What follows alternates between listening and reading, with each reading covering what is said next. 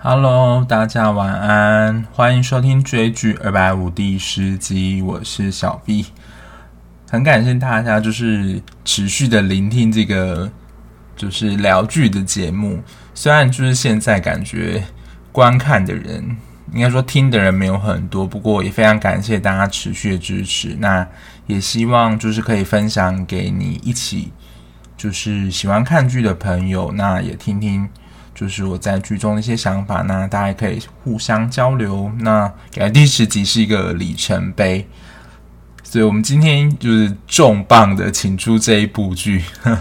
就是之前非常火红。我在呃前面几集节目里面就偶尔会提到的《夫妻的世界》这一部，它是翻拍自英国的，应该也是同名的节目。为什么说重磅请出这一部呢？因为这一部，我相信在新闻或是一些娱乐的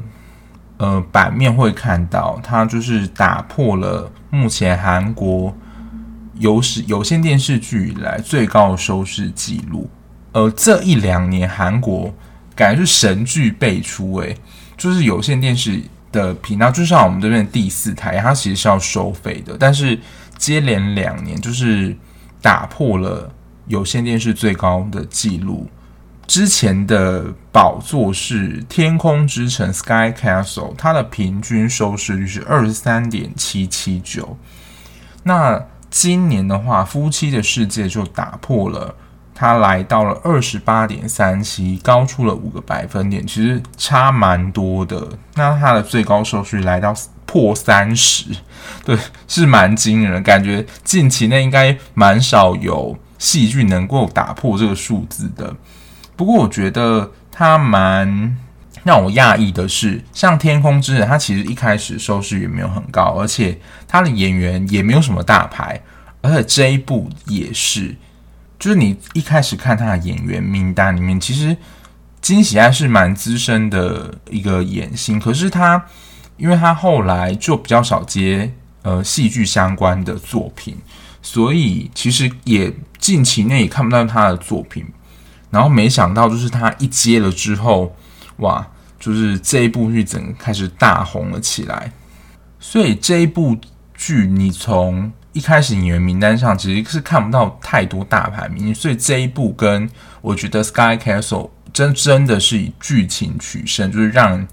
从剧情上。就是留住观众这一部，我觉得从一开始收视就可以，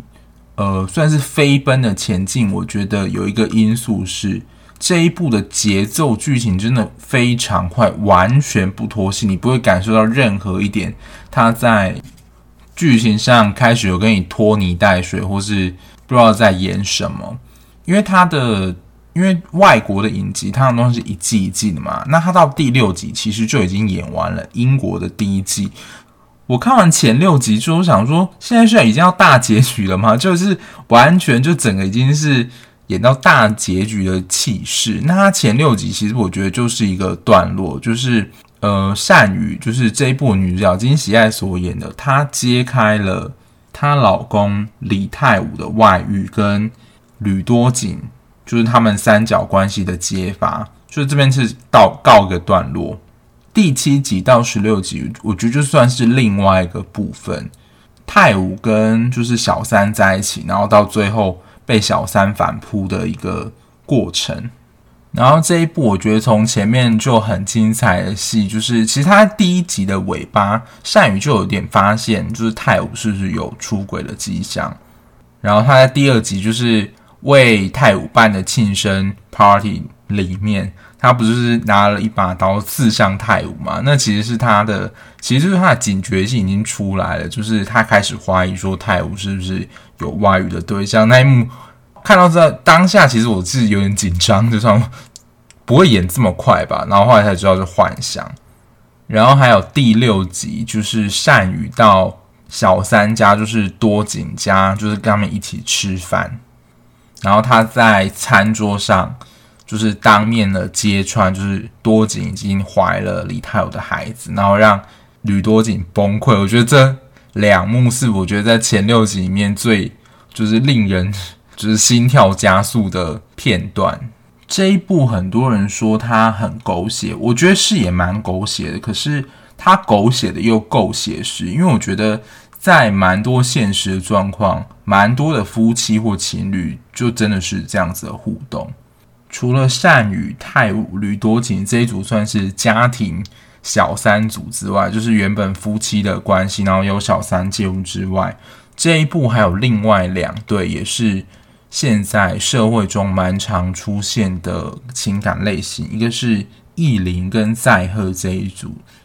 在赫就是一个他感觉不想要有一个稳定的关系，所以。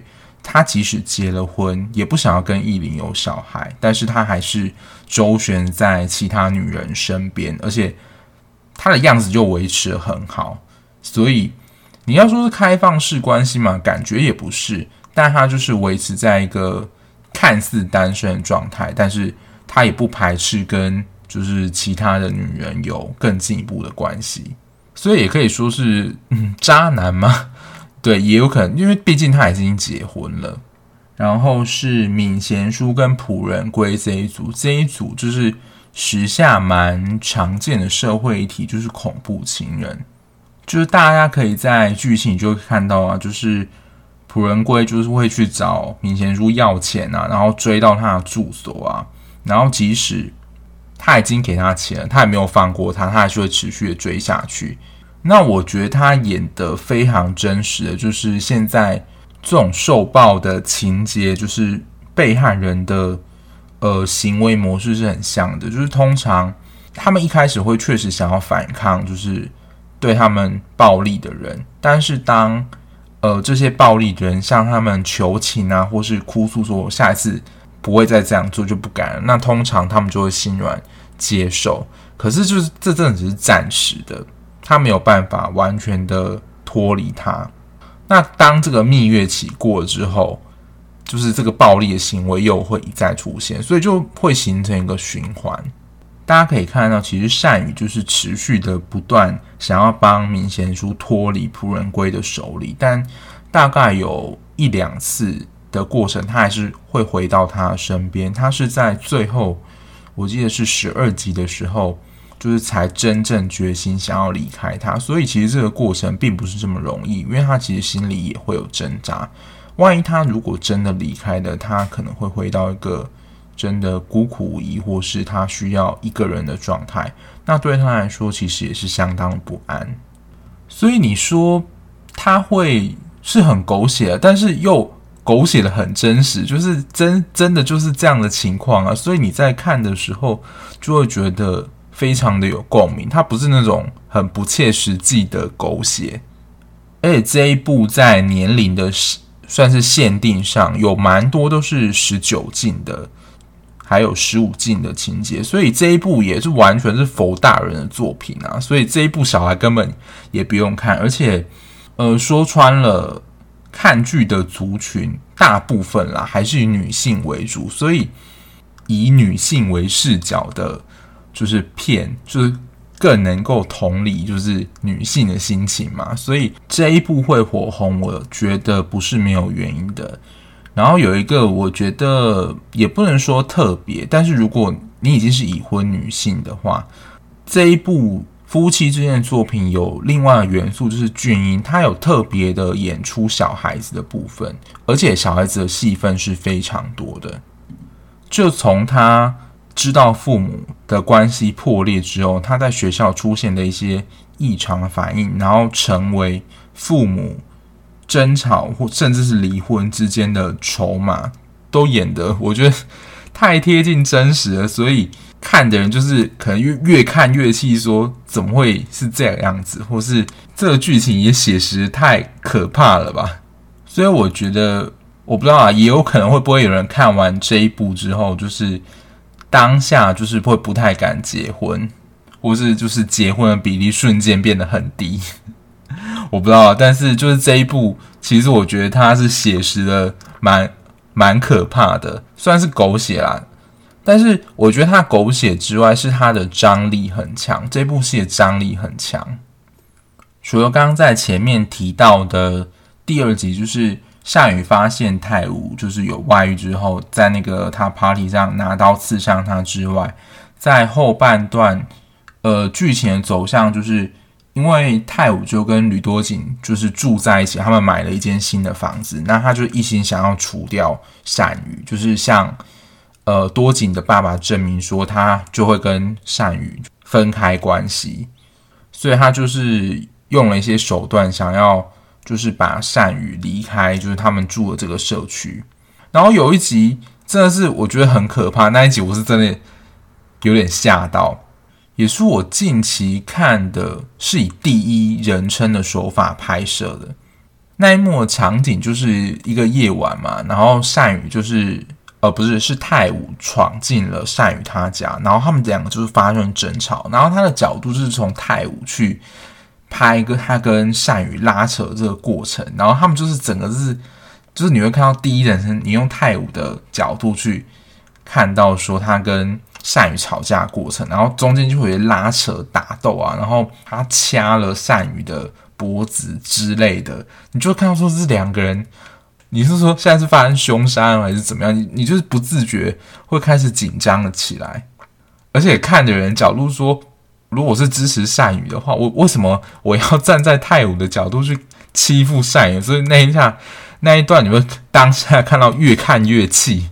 在看那一段的时候就感觉，如果没有做好心理准备，可能会有点被吓烂的感觉。然后我觉得李泰武这个角色就是真的蛮厚脸皮的，因为我觉得他应该是有一部分当然是际遇，就是多景家他们是非常有钱的人家，那他因为公司的投资啊要叫多他爸爸投资，所以我觉得有一半是。相中他们家的财产，但他到后来就是我不知道大家有没有印象，他跟呃善宇谈判然后争吵的时候，也是一个激烈争吵。他是突然冒出一一句话来说：“是不是因为你太爱我了，所以才不敢，就是不想要离开我？”我就是说，天哪，他怎么会有这个自信，是觉得说他是善宇还这么的爱他，所以才离不开他？我想说，他到底是哪来的自信？那当然，最后就是要符合观众走向，所以他最后多景也是放弃了他跟泰武的关系，等于是不是也看清了他？因为我觉得善宇他是最后是相当的老练。他在中间有一段，他会呃，善宇有发现，就是他买给多景的，就是东西其实都跟他一样，所以其实他是。等于说他是忘不了善宇的，才会买一模一样东西给多景啊。那善宇最后就是以大老婆的姿态说：“其实你只是走向跟我一样一样的路而已。”因为我觉得在多景就是小三的心态当中，他会觉得自己是万中选一，是最特别的人，所以太武才会愿意就是放放弃他跟善宇的这段婚姻，而选择了他。但是，就是姜还是老的辣，他就说出了“你只是走向跟我一样的路，然后其实你就是我的替代品而已。”而且他最后，呃，我记得是十四、十五集的时候那一段，我真的觉得这是你要说超级曲折，就是。但我现在想想啊，他应该也是在埋梗，说善宇跟太武之间还是有感情，而且是要。告诉吕多景说，其实你并没有这么特别。就是他们在吵架，就是一阵争吵之后，就是又上床，而且刚好又被俊英，就是他们的小孩看到，这当然是不能接受。我想说，就是他对于他看到这一幕，就是会思考说，他们父母之间到底是什么样的状态，就是搞得他非常混乱。然后这一部最后就是多景离开了泰武嘛，等于泰武就是变成一个。呃，就是有点落魄的人这样，但是因为俊英他其实到最后几泰武跟善宇他们还是持续有在争吵，那俊英不愿意看到这样的情况，所以算是离家出走了。那在英国版的剧情里面，就是俊英他这个角色小孩角色，他是离开之后就没有再回来了。不过韩国版就是做一些改编，就是有点开放式结局啦，但就是。好像感觉俊英是有回来，就是满足大家说，呃，希望有一个 happy ending 这样，因为毕竟善宇在整部戏里面就是被出轨啊，然后被小孩冷落，所以就已经受尽了算是一个非常大的磨难。那最后就是还是要让观众的心情稍微平复一下，就是给了一个呃不算 happy ending，但是至少让大家就是心情比较平复的，就是一个结局。所以这整部戏大概就是由这三对呃算是情侣跟夫妻所共演交织的一部戏剧。那它当中还是有一些小人物，就是等于说他们的算是贵妇圈嘛，就是也有一些戏嘛这样子。然后还有一个其中也很多人讨论的配角，就是他的算是闺蜜，但她其实是双面闺蜜薛明淑，因为她在一开始就是担任一个通风报信的角色，其实就是她已经知道说李泰武有外遇了，但是她。就是还是帮他 cover，帮他通风报信等等，等于说其实是所有人都知道李泰武外遇了，就只有善宇不知道。那其实他也是知道的。当然善宇之后就非常生气嘛，也知道她就是一个双面闺蜜，所以就是最后跟他的关系啊，就是来来回回。因为他其实一开始就是本来就已经。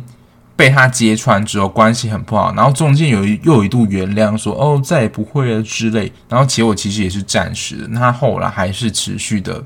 因为应该也说泰我那边没有斩断，但他还是就是有点双面人的角色，而且那时候那时候他们的诊所，因为善宇在那一家诊所里面是副院长的角色，那其实民俗就很想就是也不能说抢，但他就是觊觎。这个副院长的位置，所以他冥冥之中也是想要把善宇，就是说啊，他能够去其他地方执业啊，或是去其他地方看，他就能顺利坐上这个副院长的位置。对，所以其实对他来说，就是善宇也是也是他事业上的一个阻碍啦。所以其实大家在看剧的时候，我记得在网络上的声量。最讨厌的反而不是小三吕多金，而是这个双面闺蜜薛民淑。就是这种，如果你就是一个小三，然后小三的就是一路都是这样风格，大家好像就是反而觉得说你比较一致。可是这种双面的个性，大家反而不能比较不能接受。然后我在剧中真看到真的是微微泛泪，就是真的很惨，就是他在。我记得是十三、十四集的时候，就是俊英非常不理解、不能理解善宇的作为，然后他他又就是辞掉了他医师那边的工作，等于就是整个进入进入非常的呃失落的状态。然后他那时候本来想要就是自杀，他就走向海边嘛。那当然最后是被呃金医生救起来。可是你就会在那个时候就能够感觉到他好像。对善宇来说，他失去了他的世界，因为其实从前面就可以看到，他非常的爱护他的儿子俊英，而且，呃，某一个方面来说，就是俊英可以说是他的一切。那当时俊英就是整个不想理他，甚至离他远去，对他来讲，这真的是一个非常重大打击。我相信这非常能够打到非常多，就是妈妈的心神。如果你的自己小孩不理你的话，就绝对是对自己是一个非常大的打击。然后意林跟载赫这一对，就是男方一直处于一个算是不安分的状态的这种婚姻关系里面。其实意林到最后也是算是看清了他，因为其实，在这种关系当中，我觉得毕竟已经结婚了，已经是一段承诺关系，他在一开始还是会想要原谅，甚至。想要试着有没有什么磨合的方法，但到最后，我觉得就是真的会走到说，你看清了这个人的一个行为模式，他就是没有办法改。那如果其实持续的勉强自己在这段关系里面，我觉得对易林自己来说也是一一个折腾，所以他最后就就还是跟载赫离婚了。那我觉得也蛮。算符合吗？现实生活状况，但我觉得相对来说，他其实就是解脱，不需要再就是委曲求全在这一段不确定的关系里。因为我觉得在里面就可以蛮明确看到，易林是想要有小孩，就是有一个稳固的关系。我觉得他并不是会想要把小孩当做筹码，但是就是对于两个人来说，如果有自己的小孩，相对来讲，他就是一段更稳定。的关系嘛，甚至是一个他们关系的一段证明。所以其实跟就是家暴、民贤书跟朴仁圭这一段一样，他们就是历经了当中一些事件，他们可能都试图的挣扎，想要原谅，就是不论是出轨或是家暴自己的那一方，但在思考或是事件不断重演过后，我觉得他们是一种就是觉醒了的这种感觉，他们了解到说他们没有办法改变这个人。然后我要来讲，就是我觉得我看完这一部，我觉得是我自己选出来的金句啦。就是现在看剧不是都会去抓这一部剧情里面说有什么金句吗？或是非常实用的，就是句就是句就是句子嘛。那我像我看之前网络上有人就是说，呃，就是做爱就只是像在排泄一样，就是他对呃善宇对多景讲的，就是这也是一个金句。那我选出的金句是在善宇最后一集讲的，他跟泰武分开那个过程，他自己内心的独白，跟我刚刚讲的，就是意林在和还有明贤书跟仆人归的关系一样。善宇他说，当他自己以为他能够改变李泰武，就是能够改变他的话，他自己这样的认为，其实也是一种傲慢。我不知道大家。听到这一句的感觉怎么样？但我觉得真的超级有哲理的。就我不知道大家会有没有这种感觉，就是说自己觉得自己是最特别，就是在一段关系当中觉得自己是最特别的，就是对方觉得一定能够为我改变，就是比如说他能够为我改变一个习惯，或是我不喜欢他某件事情，然后他就完全为我做这件事情，但。其实到最后，他们会都会发现，他们其实没有没有完全没有办法改变对方，他们能够改变的只有他们自己，所以他们才做出了他们的决定，他们的选择，通常就是离开嘛，或是放下等等，这也是等于是一种悟到了某一种境界啦。但我想，就是能够感觉到，这就是真实的人生，就是会发生这样。这样的事情，然后有这样的感觉，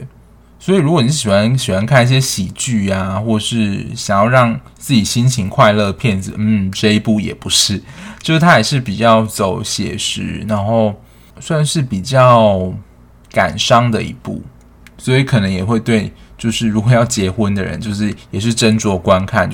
如果你是想要结婚的人，就是也请斟酌观看，就是。在看这一部的时候，就会看到，不论是婚姻或是感情当中，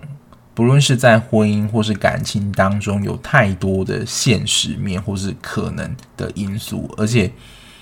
他们所演出的这些剧情，我觉得都不是天方夜谭。但是也可以透过我们在看剧的过程当中，去感受这三位女主角跟这三段不同关系的样态，去看看自己说。自己的感情或是自己的状态是怎么样？也许你在感情或是关系中并不是那么顺利，但也可以借由在看剧的过程当中，我觉得获得一种共鸣跟沉淀。我有两个地方想要提出来跟大家分享，就是我个人观点啊，但也在一些实务的工作或是我看到的。蛮多就是这样子，因为这一部像刚刚有提到，就是俊英这个角色，蛮多戏剧其实都会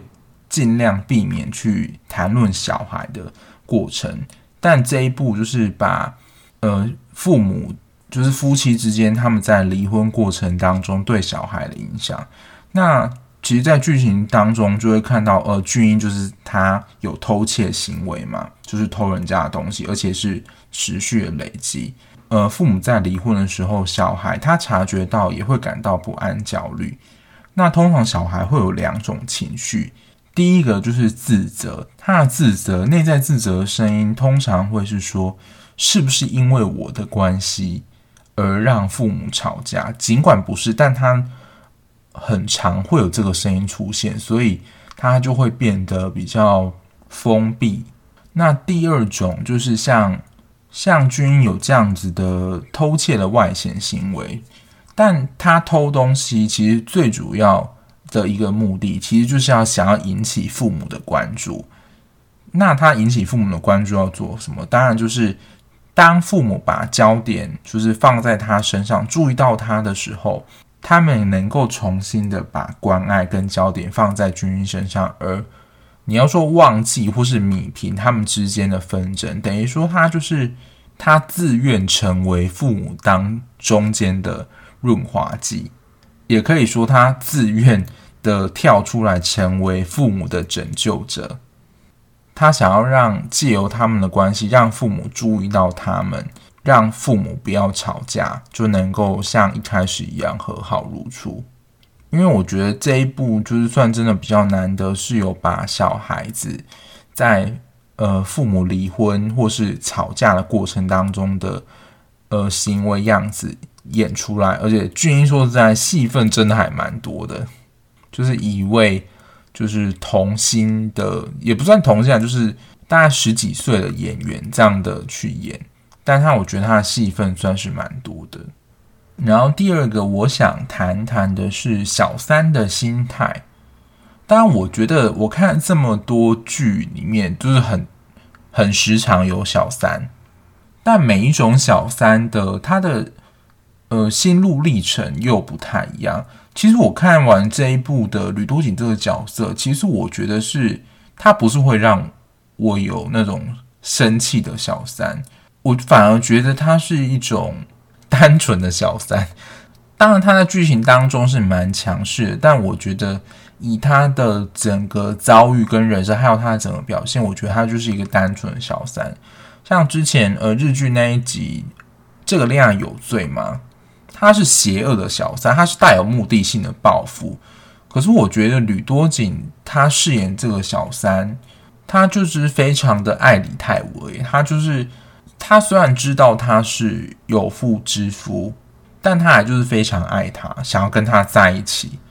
而且其实，在后半段，就是他跟泰武还有俊英有短暂住在一起的一段时间，他是想要试图的。接纳俊英，虽然他到最后，我觉得那不是真面目露出，但是我会觉得他也是崩溃。其实他很难的去取代，就是他原来妈妈那个角色。我会说他单纯，还有另外原因是说，他觉得他可以以他的能力，还有他的方式去抚平俊英没有妈妈的这个伤痕。他觉得他能够努力。就可以做到了，但我觉得这个想法真的有点太单纯了。就是毕竟他也是照顾了，就是善宇，他也照顾俊英的这么长一段时间，而且在过程中也可以看到出妈妈对他的关爱。虽然有一段呢、他感觉是有点，就是善于他是以俊英为筹码在跟泰武赌气这样子，但我觉得这样的情感是很难取代的。还有，他如果摆平了这一切，就是泰武，他就能够顺，呃，应该说泰武就能够顺理成章跟他在一起，然后过着他理想中单纯而美好的生活。但就像一开始讲的，他最后就是善宇说的那一席话，其实也就会让他发现，就是李泰武这个人是不能不可能改，他就是一个渣男。那他其实也是。你要说是善宇的替代品嘛，所以他到最后会感觉说，其实他自己也不是这么特别人，能够真的改变李泰武这个人，所以他最后就是愤而离开了泰武，呃，回到他跟他爸爸还有妈妈一起搬离了他们原本住的这个地方。这也真的只能说小三有非常多不同样貌，就是非常多可以探讨。那我觉得，就韩素希演这个。吕多情这个角色，他人气会高，当然小三本身就是一个话题性的人物吧。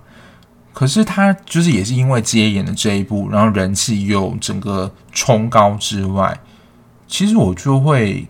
觉得，这只是我猜测啦，就是某一部分也是心疼这个单纯的小三，他为了他的爱而付出了他很多东西，而且他想要试图的。改变一些什么，但最后其实也是没办法改变嘛，所以对他来讲，就是我们看剧人来说，对他也是有一份心疼。但我不知道这会不会也是就是促成他，他演技当然是相当的不错。那最后做个总结，就是如果你是喜欢这种写实，然后有点狗血的戏剧的话，那这一部也是我觉得蛮首选的一部。但我觉得这一部就跟第八集提到优雅的朋友一样，我觉得这两部都是比较适合大人的剧。不过我发觉我的听众也大部分主要的年龄层是在三十岁以上。对，所以我可能推荐戏剧也是刚好符合这个年龄层的胃口，它就比较不像那种小情小爱的戏剧，都是比较属于大人，就是有一些经验人才会体会到那种个中的感受。那它不拖戏，然后剧情也非常有张力，我想就我就觉得这是这一部戏很大的一个看点，呃，不会让你感到沉闷的桥段，也没有什么拖戏的地方。那今天的节目就到这边。如果你看完剧有什么心得想要跟我分享，或是你也想要分享你看完《夫妻世界》的金句的话，也欢迎到 IG 底下留言告诉我哦，跟我分享哦。那我的 IG 就是搜寻追剧二百五或是 Trace Drama 二五零就可以找到了。那如果喜欢我的频道，也不要忘记订阅我的 Podcast，然后分享给你的朋友。那我们下一期节目再见喽。拜拜。